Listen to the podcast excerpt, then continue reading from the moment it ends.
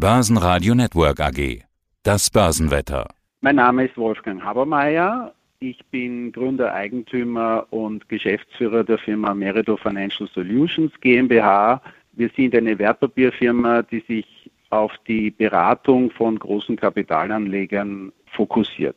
Die Berichtssaison in den USA läuft. Die starten ja immer zuerst, dauert ein bisschen, bis es dann bei uns weitergeht.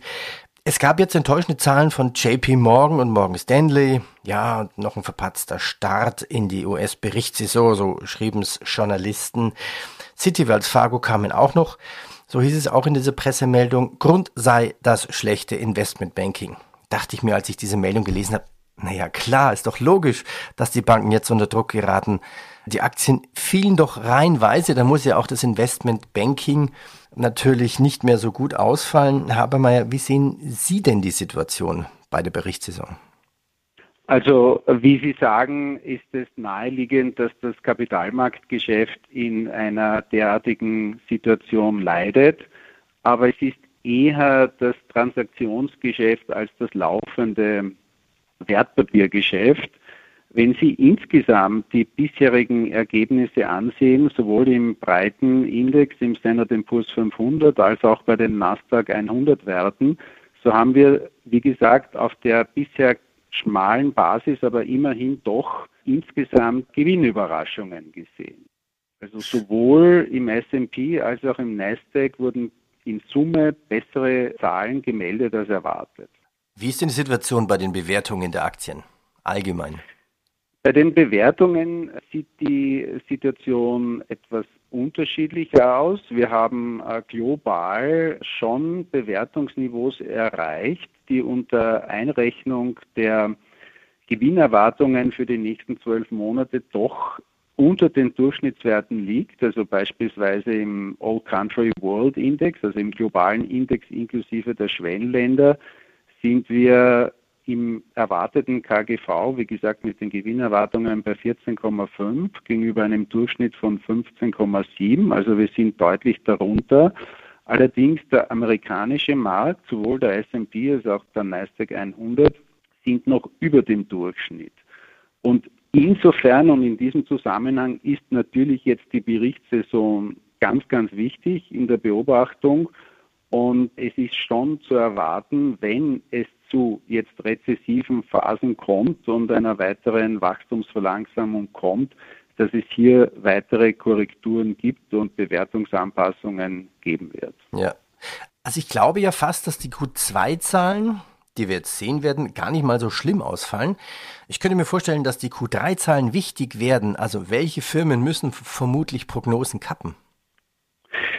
Also auch hier haben wir die ersten Ergebnisse vorliegen. Wie gesagt, es sind jetzt einmal 35 gemeldete Unternehmensergebnisse und wir haben im Durchschnitt eine revidierte Gewinnaussicht von minus drei Prozent für das Q3, also eine, eine Verringerung der Gewinnaussichten für Q3 um drei Prozent. Das ist jetzt einmal eine sozusagen ein erster Eindruck und äh, umso wichtiger werden jetzt die weiteren Berichte sein.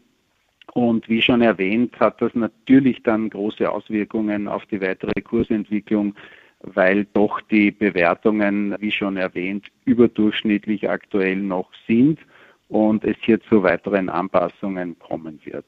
Nochmal zu den Bewertungen. Für welche Branchen, für welche Indizes gilt das? Wie unterschiedlich ist das? Können Sie da noch ein bisschen ins Detail reingehen? Also wie erwähnt, der amerikanische Markt sowohl für den breiten Index als auch für den Technologieindex ist überdurchschnittlich bewertet. Zum Unterschied vom breiten europäischen Index, dem Stock 600, da sind wir schon deutlich unterm Durchschnitt, genauso für den japanischen Markt, genauso für die Schwellenländer. Also es zieht sich schon hier eine gewisse, ein gewisses Charakteristikum durch. Wir haben natürlich auch unterschiedliche Rahmenbedingungen. Aber die Amerikaner leben eben doch von einer robusteren Konjunkturentwicklung. Wir haben auch am Arbeitsmarkt sehr gute Zahlen über den Erwartungen liegend gemeldet bekommen.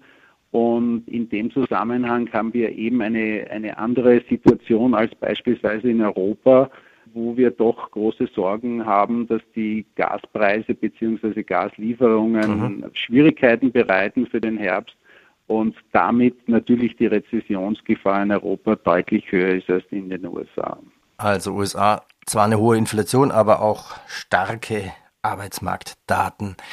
Ja gut, gehen wir nochmal auf diese Bewertungen ein. Wie muss ich das jetzt interpretieren für den Aktienmarkt? Heißt das, ich kann in Europa schon nachkaufen? Heißt das, man erwartet in den USA vielleicht noch tiefere Kurse? Das ist ja das Schwierigste überhaupt einzuschätzen. Wie weit geht so ein Abrutschen noch? Wie tief kann es denn noch werden? Also wir sind an der Stelle äh, durchaus vorsichtig. Wir sind sehr defensiv äh, positioniert aktuell. Wir haben doch eine insgesamt besorgniserregende Gemengelage. Wir haben die kriegerischen Auseinandersetzungen in der Ukraine. Wir haben immer noch gewichtig das Corona-Thema äh, global, nicht zuletzt auch in China. Und wir haben in China auch einen, eine doch geschwächte Volkswirtschaft, einerseits durch die Null-Covid-Politik, andererseits durch den schwachen Immobilienmarkt, der doch eine, eine, ein hohes Gewicht im Bruttoinlandsprodukt in China hat. Und Sie haben auch die Zahlen gesehen für das zweite Quartal, die Bruttoinlandsproduktzahlen von China von gerade mal 0,4 Prozent. Also wir haben insgesamt sehr schwache Rahmenbedingungen und gleichzeitig eine geforderte Geldpolitik, die äh, auf eine Straffung setzen muss, die Zinserhöhungen einleiten muss. Und deswegen sind wir auf der Aktienseite jedenfalls noch sehr defensiv aufgestellt. Wie viel Cash halten Sie derzeit? Etwa 30 Prozent. Ist eigentlich fast noch viel. Ich war ja am Wochenende auf dem Börsentag in München, da habe ich mich auch mit dem einen oder anderen Vermögensverwalter unterhalten und der eine sagte mir, ich habe noch nie so viel Cash gehabt in den letzten 20 Jahren wie jetzt. Also teilweise, also im Schnitt haben die Interviewpartner bei mir immer so zwischen 50 und 70 Prozent noch Cash momentan. Ja, das also ist die, die, die Sorgen waren da eigentlich fast noch höher dann wahrscheinlich. Das ist natürlich eine Interpretationsfrage, was Sie zum Geldmarkt wirklich dazu zählen, in welchen Laufzeitensegmenten Sie am Anleihemarkt mhm. investiert sind. Aber wenn ich kurz vergleichen darf, weil Sie gemeint haben, in den letzten 20 Jahren, wir haben doch äh, nach der Finanzkrise 2008 die Situation gehabt, dass wir sehr, sehr hohe Geldmarktzinsen hatten. Wenn Sie sich erinnern, in Europa über 5 Prozent. Und das waren schon völlig andere Rahmenbedingungen. Also wir hatten damals äh, noch höhere Cashquoten als heute. Fassen wir zusammen. Wann würden Sie wieder nachkaufen? Welche Segmente und welche Indizes? Also wir sind nicht so sehr jetzt in der Differenzierung der Segmente. Ja. Wir versuchen wenig sogenannten Bias in unseren Anlagen zu haben. Also wir sind durchaus gut immer auch global diversifiziert.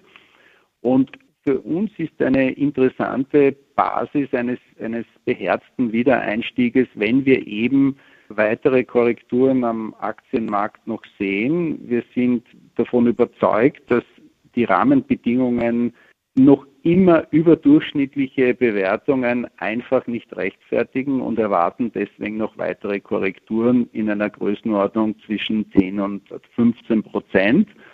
Und wenn wir diese Niveaus erreichen, würden wir schon eine Basis sehen eines äh, für einen, wie gesagt, für einen Aufbau von Aktienpositionen.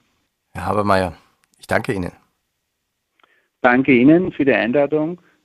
Börsenradio Network AG. Wir machen Börse hörbar und verständlich. Hat Ihnen dieser Podcast der Wiener Börse gefallen? Dann lassen Sie es uns doch wissen und bewerten Sie unseren Podcast mit vollen fünf Sternen. Vielen Dank und bis zum nächsten Podcast. Alles rund um Börse.